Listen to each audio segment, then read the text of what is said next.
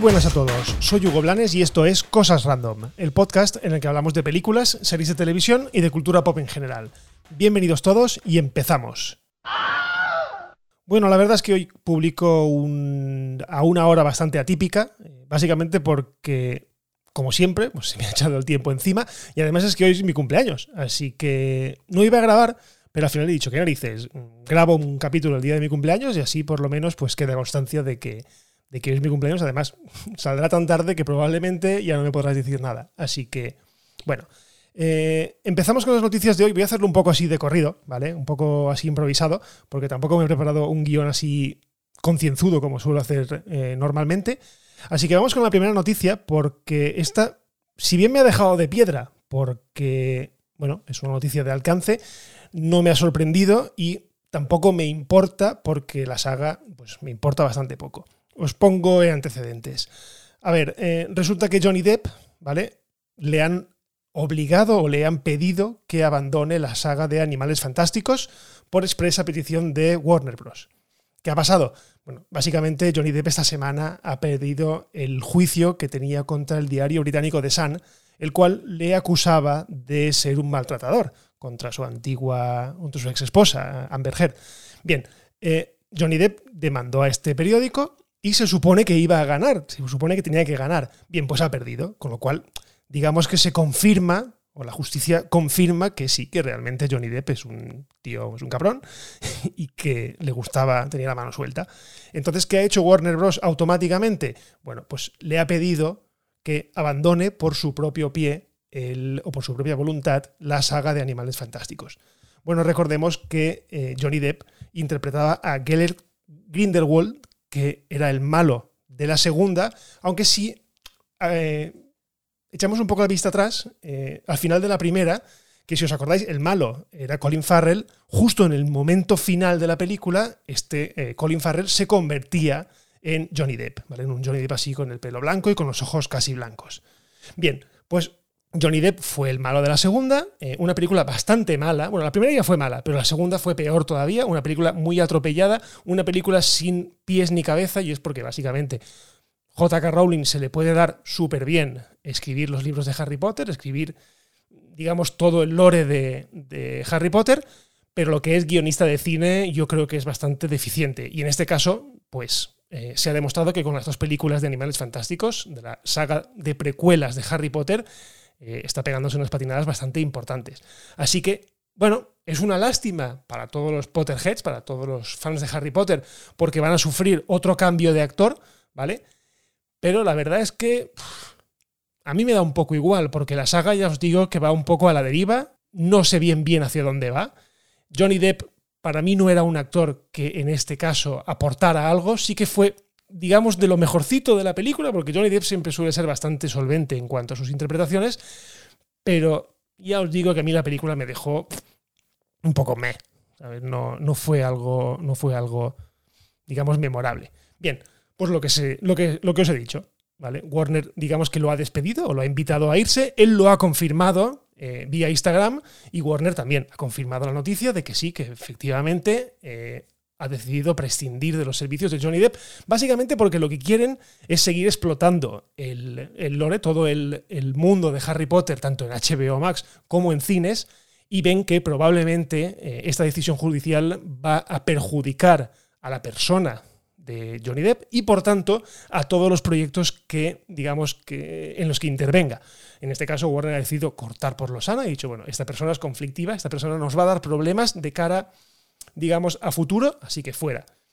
Bueno, podrían hacer lo mismo con JK Rowling, porque la verdad es que últimamente se está cubriendo de, gloria con sus comentarios homófobos. Pero bueno, eso ya es otro cantar. Warner ahí tiene la gallina de los huevos de oro y como depende de JK Rowling, pues imagino que le, le permite decir todas las burradas que dice y todos contentos.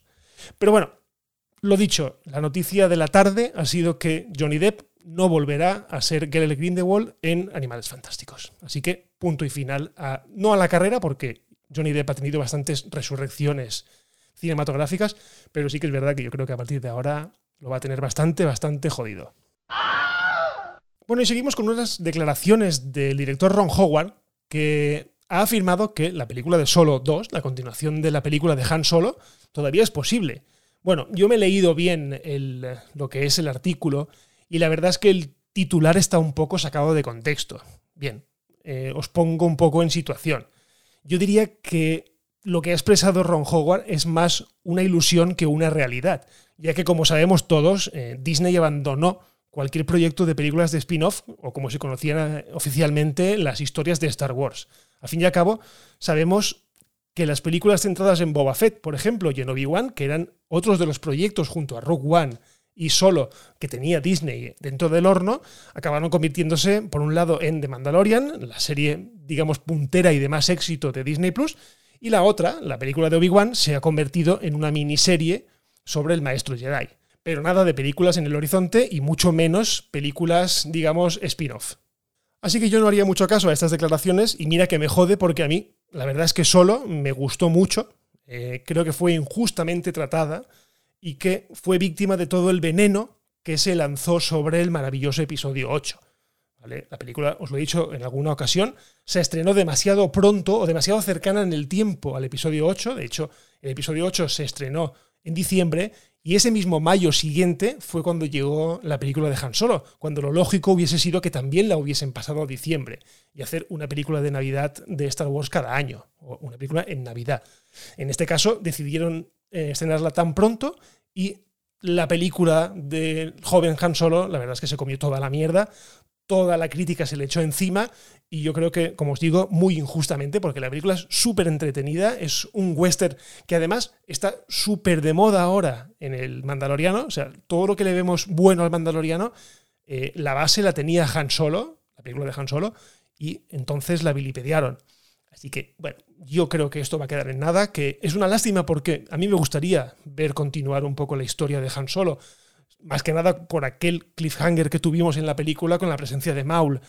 Pero yo creo que nos dejarán ahí y punto. Y esta película caerá en el olvido y punto. Y seguimos con Disney, en este caso con Marvel, porque ha renovado Loki por una segunda temporada sin siquiera estrenar la primera. De hecho, es que ni siquiera sé si ha terminado de grabarla.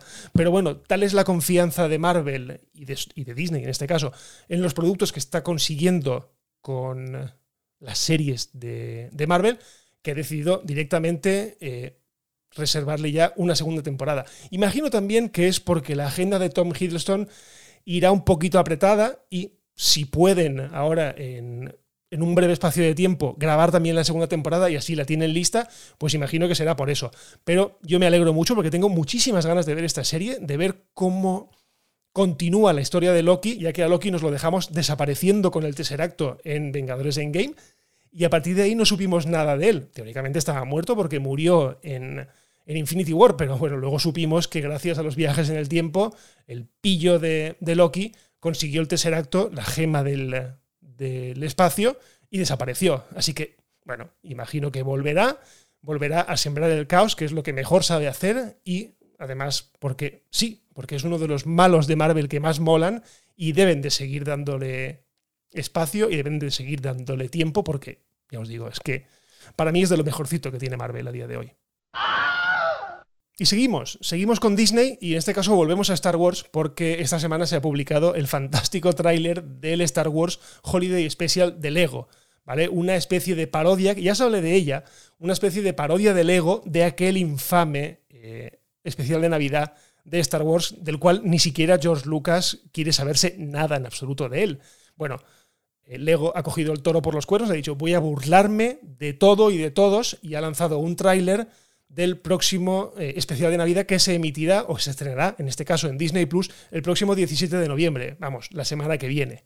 Eh, lo gracioso de todo esto es ver cómo mezclan, en el tráiler al menos, cómo mezclan todas las líneas temporales, toda la saga eh, se va entremezclando, tenemos a Darth Vader con Rey, de repente aparece Baby Yoda con el Mandaloriano, o sea, Disney sabe lo que, lo que queremos, Disney sabe que queremos un mezclote de todos, queremos risas, y la verdad es que os voy a dejar el tráiler en las notas del episodio porque yo me reí mucho viendo todas las paridas y subparidas que tiene eh, todo este tráiler y que promete que se va a reír, o sea, no va a dejar títere con cabeza.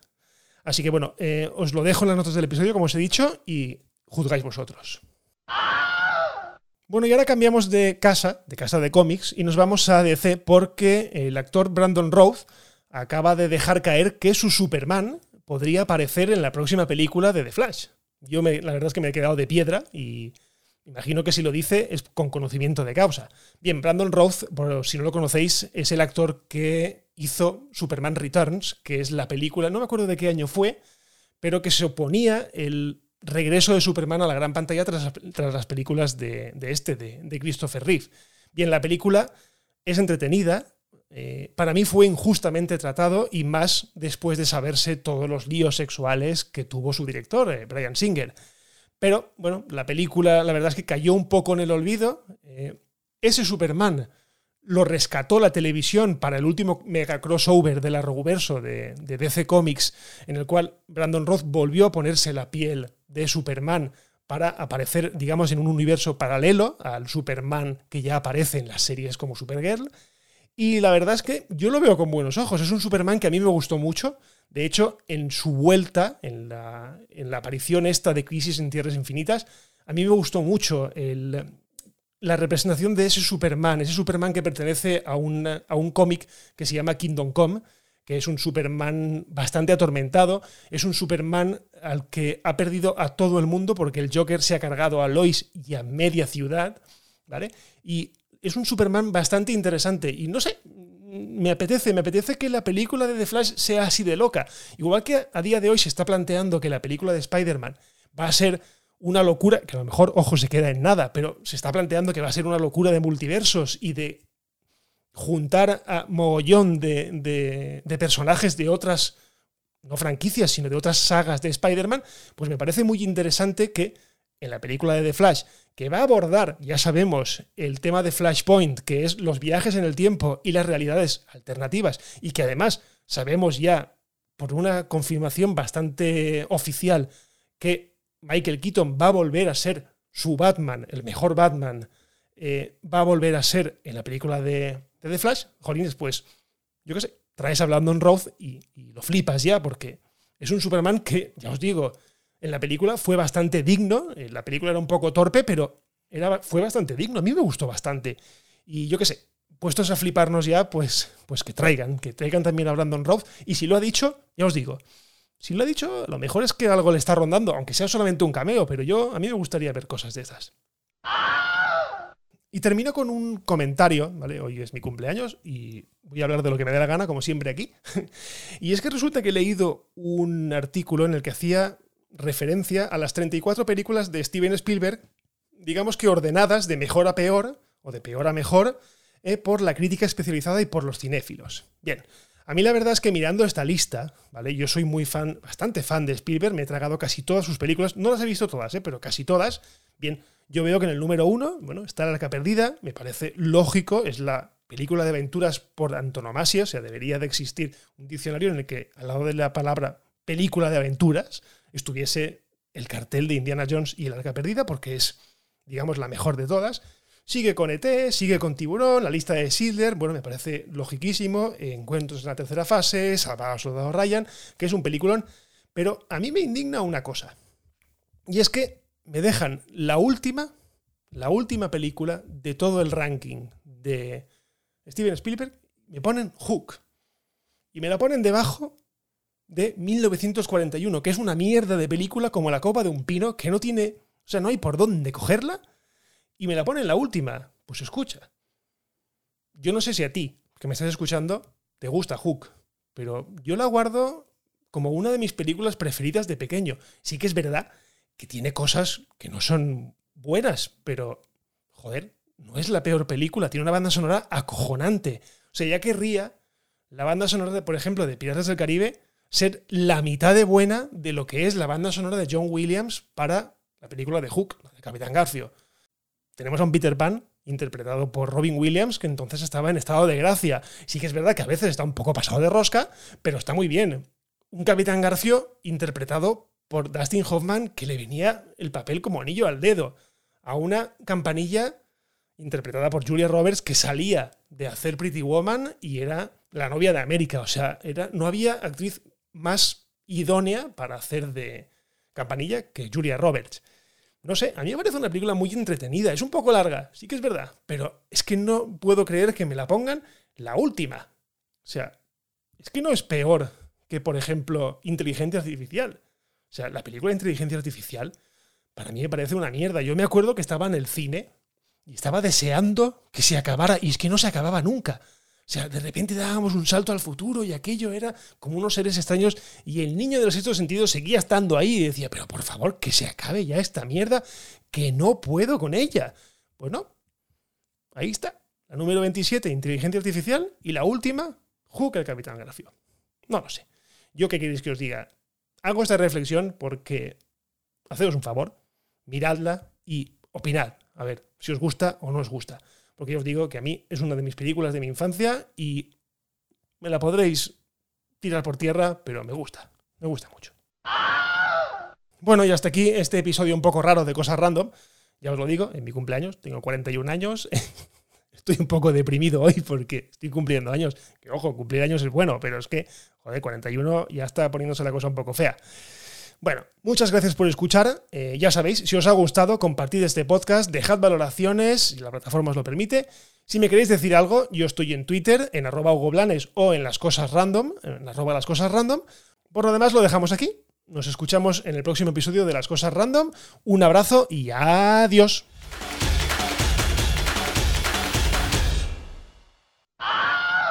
Bye bye, hasta otro ratito, ¿eh?